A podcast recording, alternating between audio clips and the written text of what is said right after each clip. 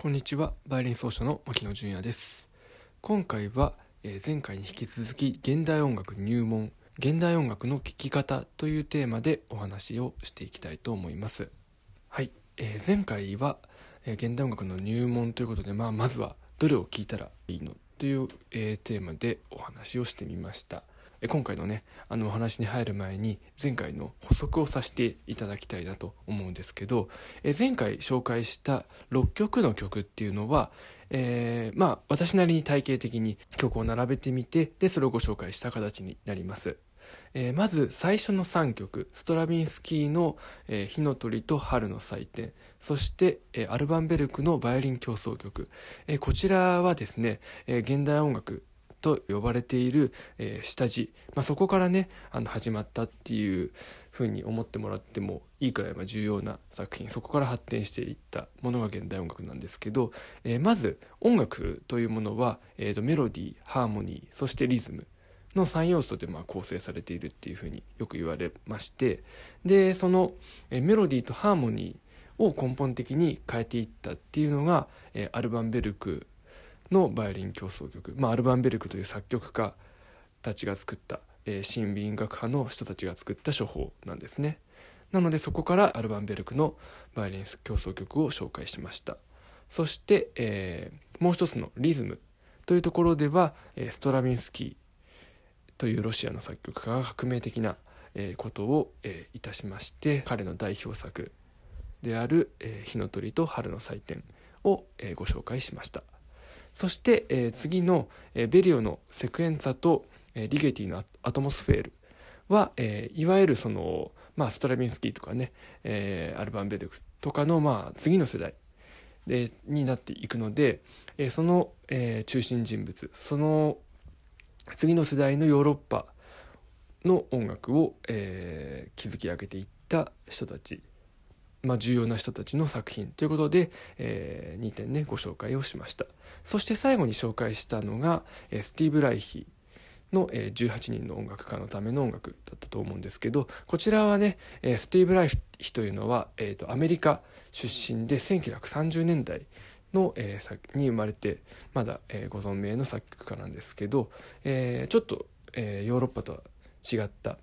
あのミニマルミュージックというあのアメリカで生まれたあの音楽のジャンルがあってその、えー、音楽をご紹介しましたなぜできたかっていうと、えー、いわゆる西洋の前衛音楽の、まあ、アンチテーゼとして、えー、作られたということがありますので、えまあ、その対抗路線というかね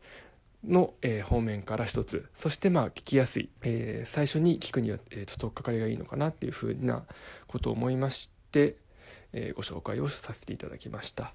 はいということで、えー、今回の、えー、テーマである現代音楽の聴き方というお話に移りたいと思います。えー、じゃあまずこの、え前回紹介したね、え音楽を聴いてみますというふうに思っていただいた方がいてではまあじゃあどうすればいいの？どういうふうにあの聴けばいいのかっていうお話をしたいなと思うんですけど2つご紹介したいというかご案内したいあの聴き方っていうのがありまして、えー、それはまず1つ目は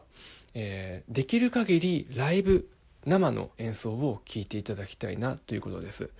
えー、もちろん、え、このご時世ですから、えコンサートが徐々に再開されてきたとはいえまだ場所によっては厳しい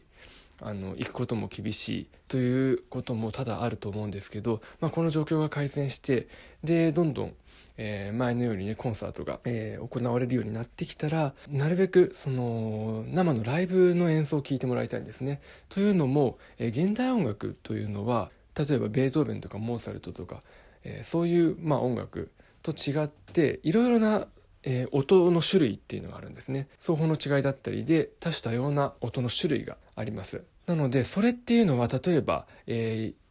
パソコンとかね、えー、CD とかそういうところであのもちろんあの聞くこともできるんですけど電気装置を通して出てくるそこだけでは拾えないあの音の質っていうのがあるんですね。例えば現代音楽に限らずですけど音には倍音っていうものがあってまあ一つの音例えば「ド」を出すんですけどその「ド」でも「ド」の上に「ミ」があったり「ソ」があったりまた「ド」があったりっていうふうに「ド」だけでもいろいろなあの音がそこから発せられているというかまあ人間は聞くことができるんですね。でも今のその CD とかそういうものだと、えー、僕もちょっと詳しいことはあの専門外なのでわからないんですけど、えー、録音してる、まあ、CD とかものっていうのは CD になってる時に上と下の音の、まあ、拾える領域というかそれがある程度カットされて出てきてしまってるんですね。もっと前のレコードだともっと広い範囲をえー、拾えてそれでレコードとして出ているので、まあ、それを聞くと、まあ、CD よりは生の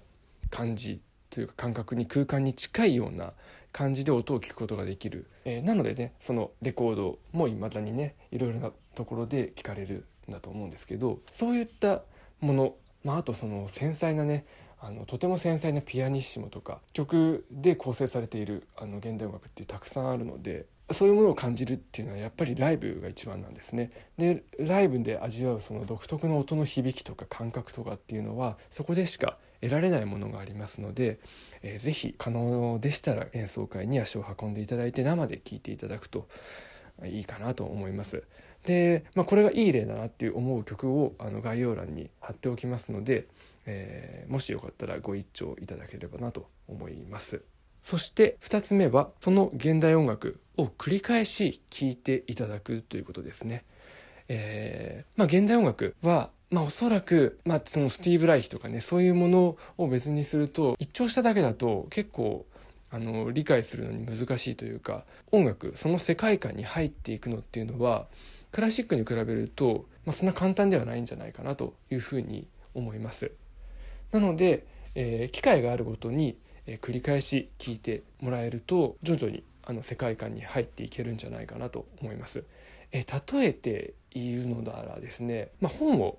あの、まあ、皆さん読書されて、まあ、小説などビジネス書とか読むと思うんですけど、まあ、簡単な本だと、まあ、1回読んだだけである程度分かりますよね。で難しい本だと、まあ、1回読んだだけでは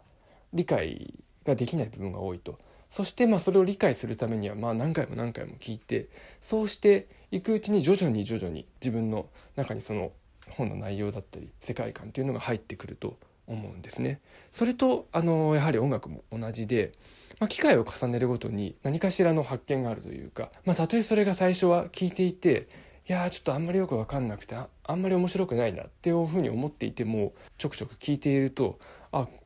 こういう音楽なんだ、まあ、こういう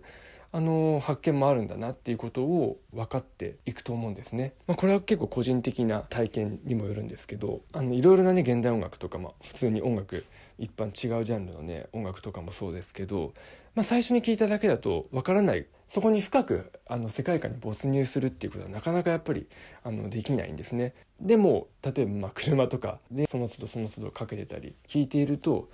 あのふとした時にああなるほどなるほどなんて思ってで気づいたら好きになっているっていうことは結構、まあ、自分の体験であったりするのでなので最初はよくわからないね音楽っていうのもあると思うんですけどそれを、えー、まあ、もしよかったら何回も聞いてもらえると少しずつその世界観に入って新たな発見があの生まれてきてで音楽も自分の中で、えー、新しい音楽がどんどん、えー、発見されていくんじゃないかなと思います。それはね自身の新たな、えーと、面の発見新たな側面の発見ということもありますのでそういう新しい音楽にもね あの気長に、まあ、あの付き合っていただけたら、えー、楽しんでいただけるんじゃないかなと思います。